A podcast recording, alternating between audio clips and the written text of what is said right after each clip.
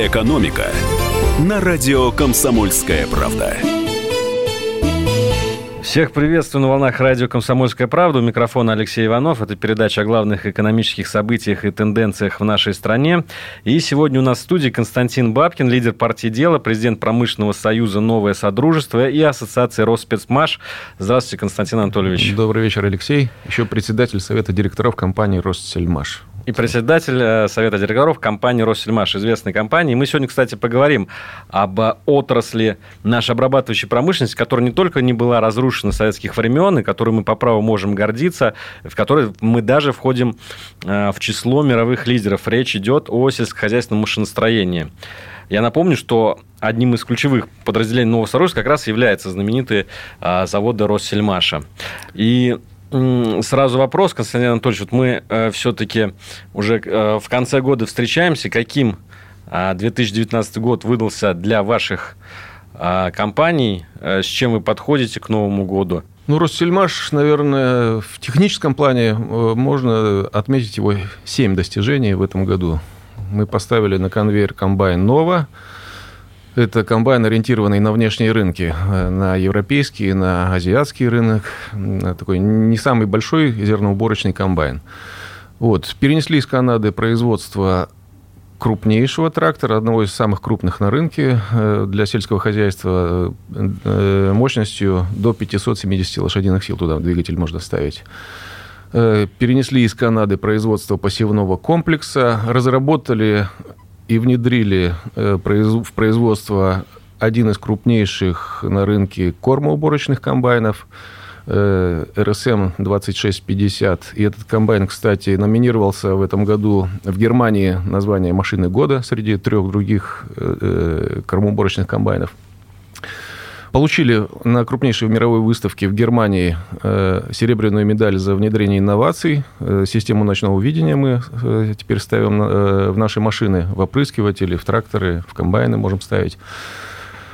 Начали производство коробок передач, чего в истории, 90-летней истории компании никогда не было. Вот мы приобрели лицензию в Японии и начали производство коробок передач для тракторов. Вот, наверное, это основные наши технические и технологические направления, в которых мы в этом году развивались, и наши основные достижения. Если говорить о количественных показателях, то этот год у нас не был э, таким э, годом большого прогресса. Мы произвели примерно столько же техники, как и в прошлом году, в 2018. Вот. И в целом компания в этом году работала достаточно в неровном режиме из-за того, что Э, рынок сельхозтехники развивался ну, в таком неплавном темпе. То нам обещали поддержку, то говорили, что поддержку будет остановлена, то потом восстанавливали эти меры поддержки. Э, вот. И это привело к тому, что в августе и в сентябре нам пришлось остановить производство э, на главном конвейере. Вот. Но, тем не менее, это не привело к, там, какому-то регрессу в, в работе компании. Технологически э, мы развивались, выводили на рынок новые машины, развивали само предприятие. Поэтому я думаю, что в целом это успешный год э, был. Приятно слышать, что так много новых моделей и много инноваций да, внедряется на вашем производстве. А насколько э, рынок э, российский или, может быть, даже экспортный рынок э, сейчас готов потреблять эти модели? Насколько востребованы новые модели? Ну, пришла ли пора, грубо говоря, обновления парка комбайнов, тракторов?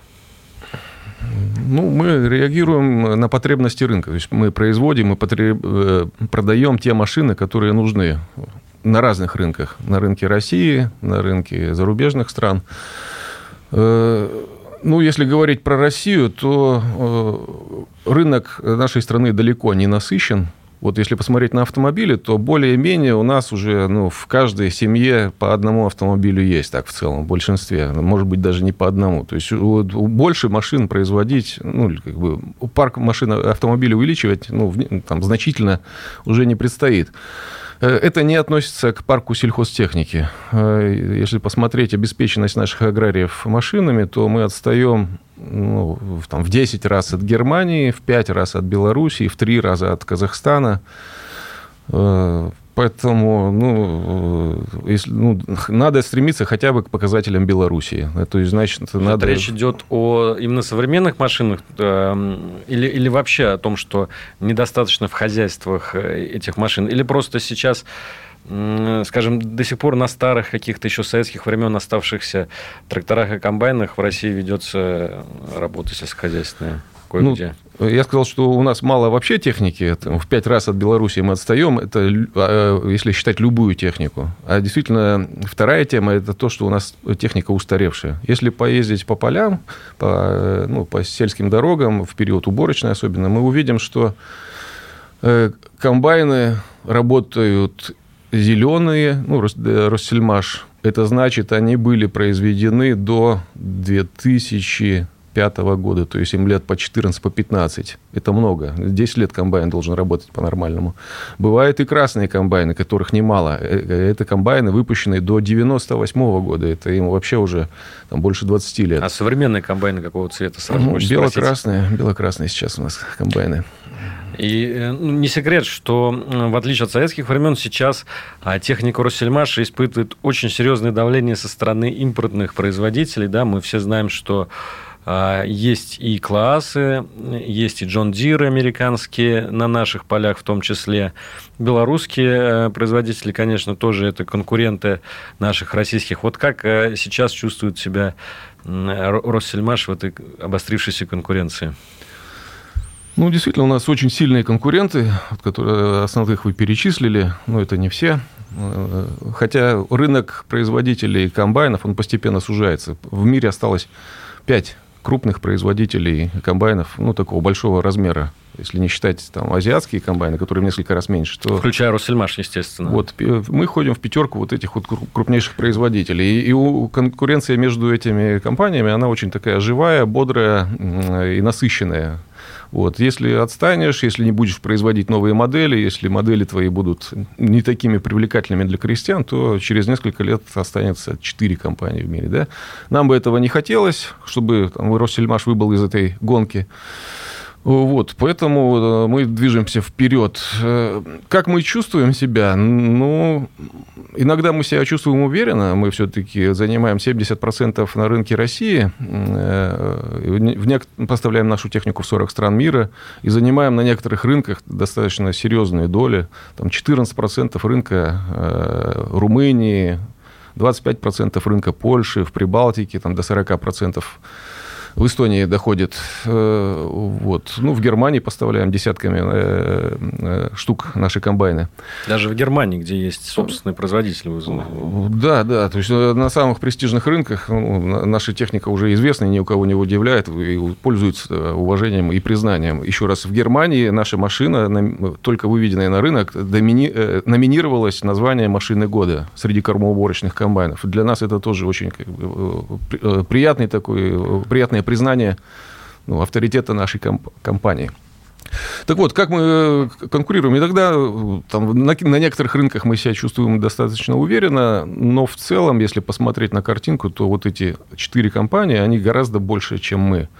Там, некоторые в 30 раз больше производят техники, чем, э, чем Россельмаш. Это значит, что у них гораздо большая финансовая мощь, значит, они гораздо больше денег могут вкладывать в, разрыв, в технологии, в продвижение своей техники, в рекламу, там, в, во влияние на государство.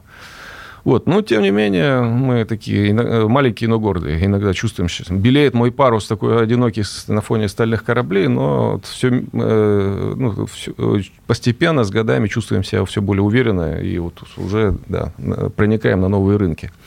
И будем дальше это делать. А по ценовой политике, как строится а, ваша бизнес-модель, а, и вот э, модель ваших конкурентов, демпингуют ли они на российском рынке или других рынках, может быть, развивающихся стран? Или, может быть, у вас, наоборот, более привлекательная цена для покупателей? А, в чем, в общем-то, ваши конкурентные преимущества? Ну, мы себя позиционируем как ну, относительно поставщика относительно простой, но надежной техники, которая работает, но такая, которую можно проще отремонтировать. Да, проще можно отремонтировать, проще с ней иметь дело, чем там, с, с техникой наших конкурентов. Вот, э, ну, и из-за этого, ну, и из-за того, что мы, например, как бы стараемся ужимать издержки, ведем определенную политику, в целом наша техника процентов на 20, на 25 дешевле, чем техника, э, произведенная в западных странах это, с одной стороны, наше преимущество, с другой стороны, наш недостаток. Потому что если ты продаешь технику более, по более низкой цене, значит, ты жестче относишься к издержкам, меньше можешь вкладывать в какие-то там, э, ну, инновации. Конечно, мы стараемся это, ну, этот эффект минимизировать, но, тем не менее, вот наша такая ниша, она, ну, и, наверное, она исторически сложилась. Мы из нее постепенно, я думаю, что выберемся, вы, стремимся мы Э, позиционироваться все-таки как уже признанного поставщика техники. Вот, постепенно будем двигаться в другую категорию. Но пока это так. То есть мы пока... Наша техника стоит дешевле, чем, чем немецкая. А у нас сейчас время сделать первый перерыв нашей передачи. Мы вернемся через пару минут. Экономика на радио «Комсомольская правда». Мы снова в эфире. Это передача об экономике на радио «Комсомольская правда». У микрофона Алексей Иванов. И со мной в студии, напоминаю, Константин Бабкин, президент промышленного союза «Новое Содружество», Ассоциация Росспецмаш, лидер партии «Дело». А мы говорили о положении Россельмаша на рынке сельскохозяйственной техники в России и в мире. Россельмаш входит в пятерку крупнейших мировых производителей комбайнов а, и тракторов, правильно? Ну, тракторов мы не самые крупные производители, ну и по комбайнам мы такие заметные, да. По комбайнам это, да, действительно одна из э, ведущих. Ну и по тракторам, я так понимаю, что у вас есть очень амбициозный план, о которых вы нам чуть попозже наверняка расскажете. Да.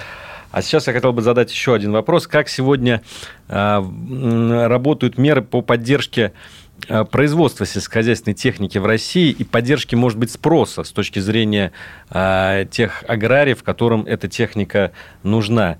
Вот если сравнивать с той же Белоруссией, если сравнивать с той же Германией или США, где э, располагаются ваши основные конкуренты, в России тяжелее или проще производить комбайны? Такой хороший вопрос, достаточно фундаментальный, на который сложно кратко ответить. Э, э, Все зависит от э, решений правительства во многом. Ну, конечно, от усилий коллективов, от там, колебаний цен на металл, но решение правительства – это определяющий, может быть, самый важный фактор, который толкает производителей техники производить, переносить свое производство, переносить свои заказы в на те или другие там, рынки, на, на те, размещать производство на тех или иных производственных мощностях. Где сейчас выгоднее производить технику, я не знаю. В последние пять лет э, Россия запустила меры поддержки, направленные на, на обновление парка техники. Это привело к тому, что в последние пять лет было более выгодно производить э, технику в России, чем, например, в Канаде, чем, например, в США ну и в некоторых других странах. Э, основная мера поддержки заключалась в том, что 15% стоимости произведенной в России техники для крестьян государство возмещало. И возмещает до сих пор. Это так называемая программа 1432. Да, это знаменитая программа 1432. Но будет ли она действовать в следующем году, будет ли она профинансирована в должной мере в следующем году, э, мы не знаем. Если ее отменят, о чем были разговоры в правительстве, то вновь станет, э, как и 6 и 7 лет назад, более выгодно производить машины в других странах, в Канаде, например.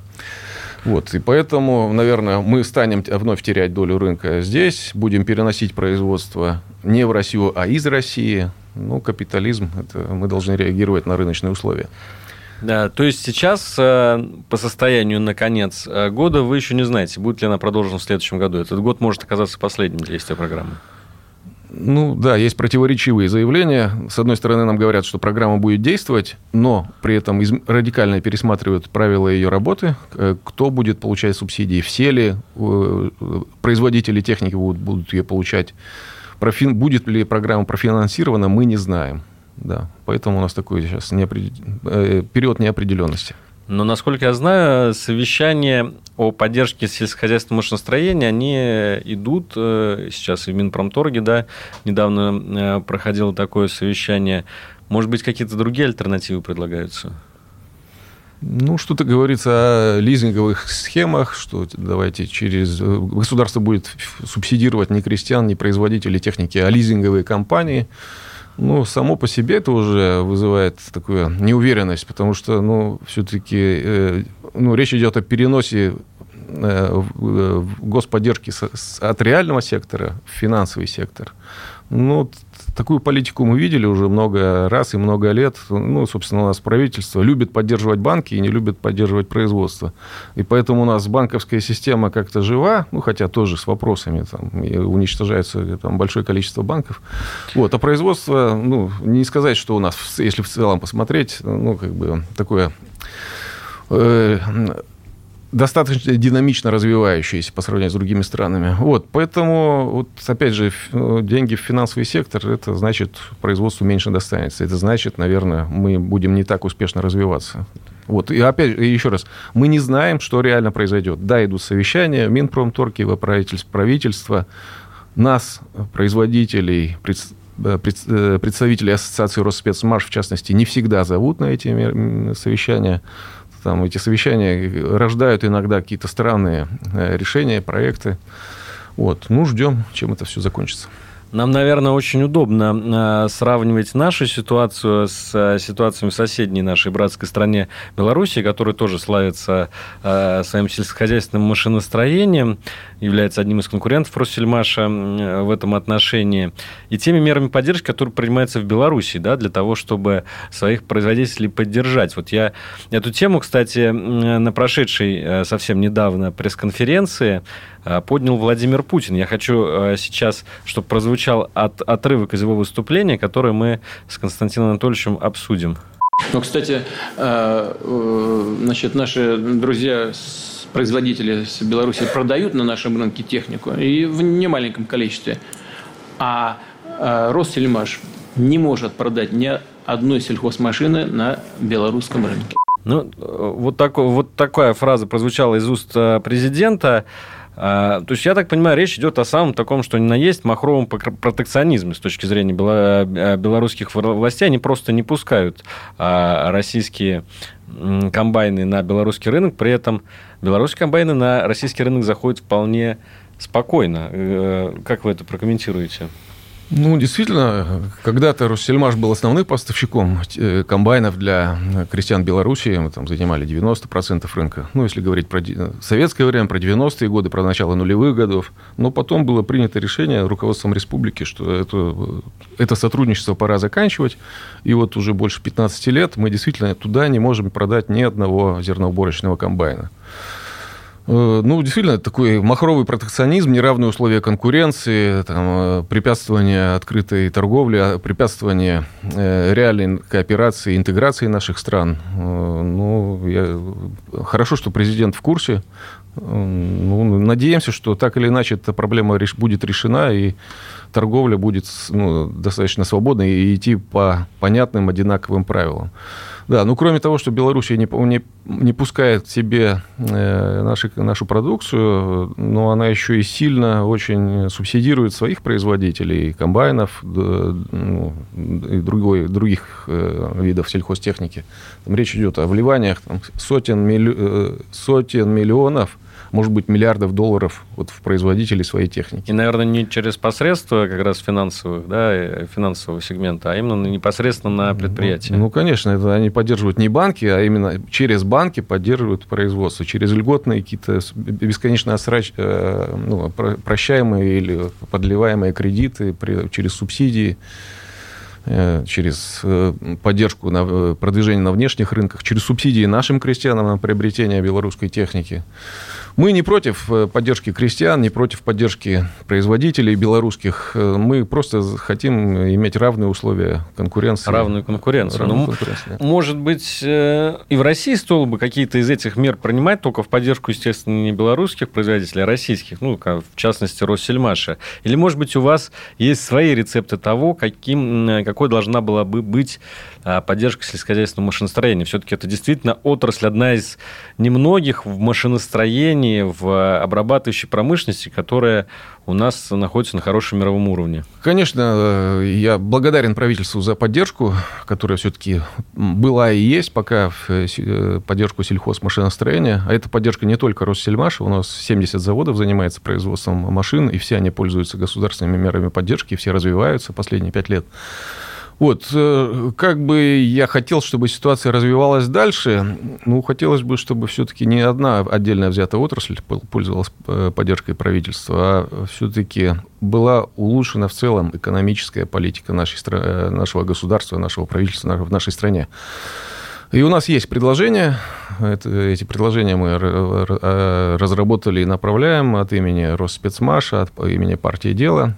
Эти предложения ну, заключаются, в, ну, если так кратко обобщать, то э, ну, мы предлагаем направить стержень экономической политики не на борьбу с инфляцией, не на членство в ВТО, не на какие-то абстрактные дел, э, идеи, не на поддержку финансового сектора. Стержень экономической политики должен быть направлен на поддержку реального производства несырьевых товаров в сельском хозяйстве, в промышленности. Э, эту идею, если будет принята такая, вот такая политика, то мы раз, э, предлагаем, ну, э, эта идея разбивается на три вещи. Нельзя так безумно повышать налоги, как сегодня это у нас происходит. Государство тонет в деньгах, при этом повышаются налоги и повышаются сборы различные. То есть увеличивается постепенно налоговый прессинг, и даже, может быть, не постепенно. Второй, вторая составляющая, второй кит э, этих э, разумной экономической политики – это мягкая денежная кредитная политика. У нас она уже последние, сколько, 30 лет почти проводится очень жесткая. Э, там, дорогие кредиты, вывод денег из страны, вкладывание стабфонда в зарубежные ценные бумаги, выкачивание денег из экономики. Вот. Денежно-кредитная политика должна быть мягкой, то есть дешевые кредиты и инвестиции в свою страну. То есть нужно обнулить ключевую ставку. И третья вещь – это протекционизм. Но не безумный протекционизм, э, как в Беларуси такой бы оголтелый, и не, э, не политика такая открытого рынка, какая все-таки действует в России, э, когда мы при вступлении в ВТО сдали свой рынок по многим позициям. Вот. Нужен разумный протекционизм, который именно обеспечивает равные условия конкуренции между нашими производителями и зарубежными производителями. Константин Анатольевич, очень важные слова вы сейчас сказали. Я предлагаю чуть поподробнее о них поговорить после еще одной паузы в нашей передаче. «Экономика» на радио «Комсомольская правда». Снова в эфире радио «Комсомольская правда». А, у микрофона Алексей Иванов. И со мной в студии Константин Анатольевич Бабкин, президент промышленного союза «Новое Содружество», Ассоциация Роспецмаш, лидер партии «Дело» и президент Россельмаша. Да. А, Константин Анатольевич, э, мы как раз закончили предыдущую часть нашей программы о том, на, на том моменте, когда вы начали говорить о том, какой должна быть экономическая политика в нашей стране. Вы перечислили а, три пункта. Давайте еще раз напомним их слушателям коротко. Первое – это стимулирующая налоговая политика, вторая составляющая – мягкая денежно-кредитная политика, и третья – разумный протекционизм. И третья – разумный протекционизм. И вы сказали о том, э, что необходимо стимулировать прежде всего производственный сектор, ну, да. не финансовый. Сейчас как раз очень часто мы слышим э, голоса э, людей, которые говорят, что Производство – это уже не главное. Главный сектор услуг, главное – это цифра, главная цифровизация. Что вы можете ответить? Э, может ли вообще страна существовать без разв... ну, хорошая, суверенная страна без э, развитого производственного сектора? Может быть, все сейчас э, вынесено в, Юж... в Юго-Восточную Азию, и там будут собирать все, что нужно миру, мировая фабрика, так называемая. Да, ну вот мы любим ругать правительство за там, неправильную политику, за коррупцию, за какие-то еще вещи. Но не всегда э, виновато в действительности правительство. Действительно, многие люди не понимают, зачем производство, э, поддерживают идею открытого рынка, там, членства в ВТО, может быть, и высокие налоги, и дорогие кредиты не вызывают у них отторжения. И вообще надо доказывать многим людям, таких меньшинство, к счастью, но такая прослойка достаточно влиятельная, э, надо доказывать, что производство – это важная вещь и, может быть, ключевая вещь. Э, говорят про, про постиндустриальное общество, про инновации, про цифровизацию. Ну, давайте посмотрим так. Инновации без производства кому не нужны? Что такое инновации, э, которые не внедряются? Куда их применять? Да. Вот изобрели наши ученые там, в Сколково, в Роснано какие-то гениальные там, э, там, технологии. Ну, вот можно представить себе, допустим, технологию беспилотного комбайна, да? А когда самого комбайна нет, базы для да. производства комбайна. Если не, произ... да, не работает производства комбайна, если производители комбайна сосредоточены, не знаю, где они там, в Китае, в Америке, то вот эти вот ученые, изобретшие там какие-то новые технологии, они уедут в Китай, в, в, Америку, и огромные инвестиции будут вложены в производство Э, американских, китайских комбайнов, которые потом завоюют наш рынок, мы будем платить за использование этих комбайнов. Э, и вот эти самые инновации, ну, хорошо э, рождены они здесь, но потом они уехали отсюда, и доходы получают с них другие люди, и, наверное, высосали мозги из нашей страны, потому что ученых тоже переманили ближе к тем местам, где эти инновации применяются и развиваются. Вот. Цифр... То же самое с цифровизацией. Ну, кому нужна цифра, если э, в России не производятся телефоны, электроника, не, мы, если мы не умеем их внедрять, ну, то же самое. Технологии будут развиваться в, той же, в том же Китае, в той же Америке и так далее. Будем э, покупать иностранные компьютеры, в которых нам будут ставить там всякие жучки, подслушивать там или, и так далее. Прочие негативные моменты. Такие вот простые вещи, их надо доказывать, они лежат на поверхности. А, еще говорят про, пост, про постиндустриальное общество, что производство – это прошлый век, это грязно, непрестижно. Но э, давайте в, тех, э, в терминологии разберемся. Постиндустриальное общество это значит, что производство уже работает, и э, центр творчества людей, он сосредоточен, да, действительно, в инновации, там, в разработке новых моделей. Да, вот на Россельмаше, может быть, там рабочие на конвейере получают не самую высокую зарплату среди тех, кто работает в компании. Вот. Россельмаш там, является как бы, показ... таким примером постиндустриального общества, потому что основное творчество сегодня внедря... ну, происходит как раз именно в цифровых технологиях, в продвижении техники, в налаживании сервиса, машин. Но без этих ребят, которые крутят гайки на конвейере, все это творчество превратится в пшик, и оно не будет применимо. Вот. Поэтому постиндустриальное общество – это значит, что индустрия, она должна быть обязательно. И именно эта индустрия, она родит Э, возможности для инноваций, она как питательная среда, такой бульон для производства, ну, для появления и внедрения той же самой цифровизации, инноваций, творчества и так далее. Вот. Поэтому, если вот этого, этой базы нет, то э, все остальное бессмысленно. Да, и, кстати, можно посмотреть на две ведущие мировые супердержавы, да, которые сейчас как раз идут по пути э, схожего с тем, о, о чем вы говорите. Дональд Трамп, который возвращает производство в США, да, или Китай, который вроде бы адепт глобализации, но это глобализация в одну сторону, когда китайские товары завоевывают чужие рынки, а попробуй завоевать китайский рынок, э, конкурируя, с, допустим, э, с китайскими же производителями или соцсетями то они туда никого, того тоже никого не пускают. Абсолютно э, правильно. И любая страна, которая добилась выдающихся успехов в экономике, ну, сейчас или в истории, мы можем посмотреть, везде присутствовали вот эти три вещи. Низкие налоги, Трамп снижает налоги, в Китае низкие налоги, в Англии 19 века, которая стала фабрикой мира, были низкие налоги. Вторая вещь – дешевые кредиты, Э, в Америке бесплатные кредиты, в Китае бесплатные кредиты для производителей и для потребителей товаров этих стран. Вот. И протекционизм, да, иди продай комбайн или там что угодно в Китай. И Трамп воюет за рынки, то есть занимается протекционизмом. Вот. То есть вот эти вот три э, вещи, три составляющих, это универсальный рецепт, который применялся во многих странах, который сейчас применяется в успешных странах, и который мы должны применять у нас в стране. И все у нас получится. У нас есть все для бурного развития, вот, кроме вот этих вот трех вещей.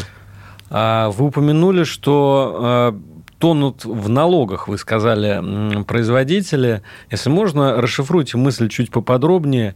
А, насколько велика, собственно, сейчас налоговая нагрузка на предприятие, где именно она особенно острая, какие-то, может быть, конкретные виды налогов, э, тарифная политика. Э, где вы видите потенциал к снижению этой налоговой нагрузки? Ну, как известно, у нас огромный профицит бюджета. Государство скопило на зарубежных счетах 16 триллионов рублей. Это больше, чем годовой бюджет всей страны. Вот, и, профици... и эта сумма продолжает увеличиваться, потому что государство собирает больше налогов, чем может э, потратить, э, несмотря на то, что оно проводит имиджевые проекты, олимпиады, футбольные чемпионаты, еще какие-то показательные выступления. То есть э, государство тонет в деньгах. При этом в этом году, ну, в, год, в Новый год прошедший, вот в начале 2019 года, нам подняли НДС на 2%. В течение года нам подняли кадастровую стоимость земли, то есть стали больше собирать э, налогов на землю, что для промышленности и для сельского хозяйства очень важно. Э, налоговых проверок формально стало меньше, но каждая из них стала процентов на 50 более дорогой для предприятий, то есть начисляются гораздо более тяжелые штрафы. Были подняты акцизы на бензин, топливо подорожало. Ну, вот такие показатели. И в целом статистика, отчет финанс, э, Федеральной налоговой службы показывает, что в этом году, в 2019 налогов собрали на 30% больше, чем в 2018. В 2018 году собрали на 30% больше, чем в 2017. Вот это показатель того, что пресс, пресс налоговый усиливается. При, и непонятна причина и цель вот этого увеличения налогового пресса. Постепенно у нас, если машин, э, сельхозмашиностроение, которое пользуется уникальными мер, мерами поддержки, как бы вывести за скобки, то у нас промышленность не развивается. При этом вот зачем вот еще наваливать на этого несчастного ослика, там, который и так э, кое-как тянет? Да, так и хочется спросить, солить, что ли, вы собираетесь эти деньги, которые так... вы собираете в виде налогов с предприятий? Да, ну понятно, что если бы они как-то тратили их на какие-то нужды свои, но они же их не тратят, отдают э, за рубеж. Ну и при этом у нас вот перед глазами э, пример Ливии, когда вот этот стабфонд у них просто исчез в каких-то западных банках. Есть пример, э, где это, э, Уго Чавес Венесуэлы, э, вот нынешний президент сказали, ему сказали, ты не президент, а вот твой стабфонд, он принадлежит теперь твоему противнику. Мы назначили какого-то парня, студента, вот ему там отдали 80 миллиардов долларов венесуэльских.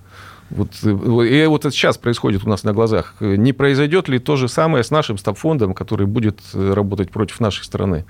Ну, странные люди. Это просто нерациональное поведение. Вы, э, я слышал, как-то достаточно критично высказывались и о практике импортзамещения, когда просто вливаются огромные деньги э, в экономику. Можете сказать, все, все ли правильно у нас устроено в этом отношении? Ну, импортозамещение хорошее слово, оно немножко как бы узкое направленность э, имеет. Надо не только э, э, замещать импорт своими, производ... ну, своими произ... товарами своего производства, но и за внешние рынки бороться.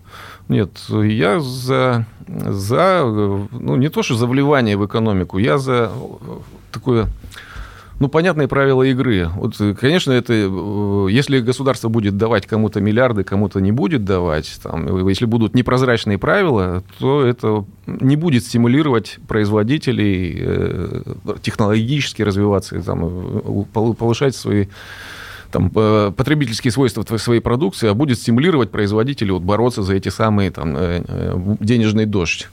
Вот программа 1432 такими свойствами не обладает. И может пользоваться любой российский производитель сельхозтехники. А таких, повторюсь, на данный момент 70. Появлялись э, дополнительные там, ежегодные новые компании, которые производят готовы были производить сельхозтехнику. Сейчас вот эти правила пересматриваются. Да, вроде говорят, что будут денежные вливания, но как, по каким правилам мы не знаем. Вот. Поэтому не всякая инвестиция, не всякие вливания, они позитивны. Э, нужны четкие правила игры. Вот еще раз, три кита. Низкие налоги для всех. Дешевые кредиты для всех. И для производителей, и для потребителей, жителей России – и протекционизм, такой разумный, равные условия конкуренции на внешних рынках и на внутреннем рынке. Вот э, такие, э, такие, такие вливания мне нравятся. Давайте сейчас сделаем еще одну паузу в нашей передаче. Через пару минут мы продолжим. Экономика на радио «Комсомольская правда». Мы возвращаемся. Прямой эфир э, радио «Комсомольская правда». Мы э, общаемся с Константином Бабкиным. Это президент промышленного союза, э, союза «Новое Содружество», Ассоциации Роспецмаш, лидер партии «Дело». А меня зовут Алексей Иванов. Константин Анатольевич, ну, мы только что с вами говорили о трех китах, да, которые нужны для, для поддержки. И... На которых должны опираться развитие производства в России, да. Развитие производства да. в России. Алексей, вот, и, и, вот я хочу вам встречный вопрос э, задать. Вот э, понятны ли вам эти идеи, что вызывает сомнения? И, и третий вопрос. Почему, по вашему мнению, правительство не пользуется этими советами?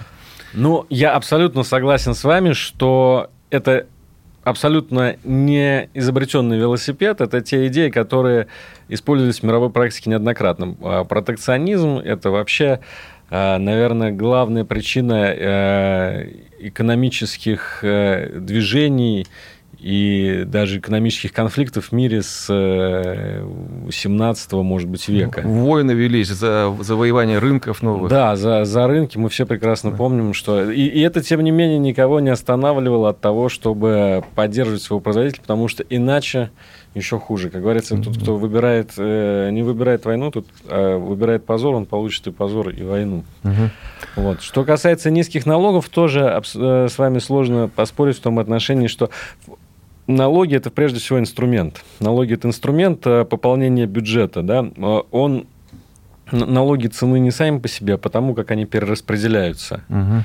И если у нас сейчас сложилась ситуация, когда а, мы даже не успеваем в течение года потратить все запланированные бюджетные расходы, если у нас скапливается все больше и больше а, собранных средств, то тогда действительно возникает вопрос – а, собственно, зачем продолжать повышать эти налоги? Да, почему их вообще не снизить радикально? Почему, почему бы их не снизить, если это даст тоже своего рода экономический эффект? Да, это даст возможность экономике развиваться, и вот более низких налогов государство все равно соберет достаточное количество с большей базы.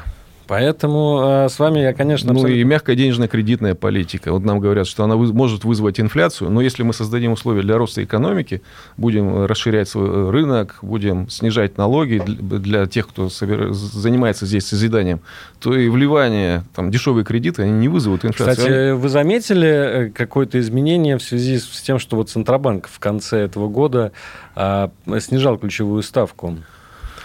Ну, он снижал там пять раз за этот год, но она по-прежнему имеет запредельный характер. Сколько она там, больше 5%? 6,25. 6,25. Ну, а в Европе она отрицательная, а в Америке 0,25. Ну, как бы это не конкурентная цифра по-прежнему. А, для, для, то есть Россия по сравнению с вашими основными конкурентами, которые в Германии и в США да, находятся? Ну, конечно. Ну, и станки покупаются, там, э, глядя на десятилетний цикл их работы, и технику мы поставляем крестьянам крестьянам тоже, и давая иногда многолетнюю отсрочку платежа.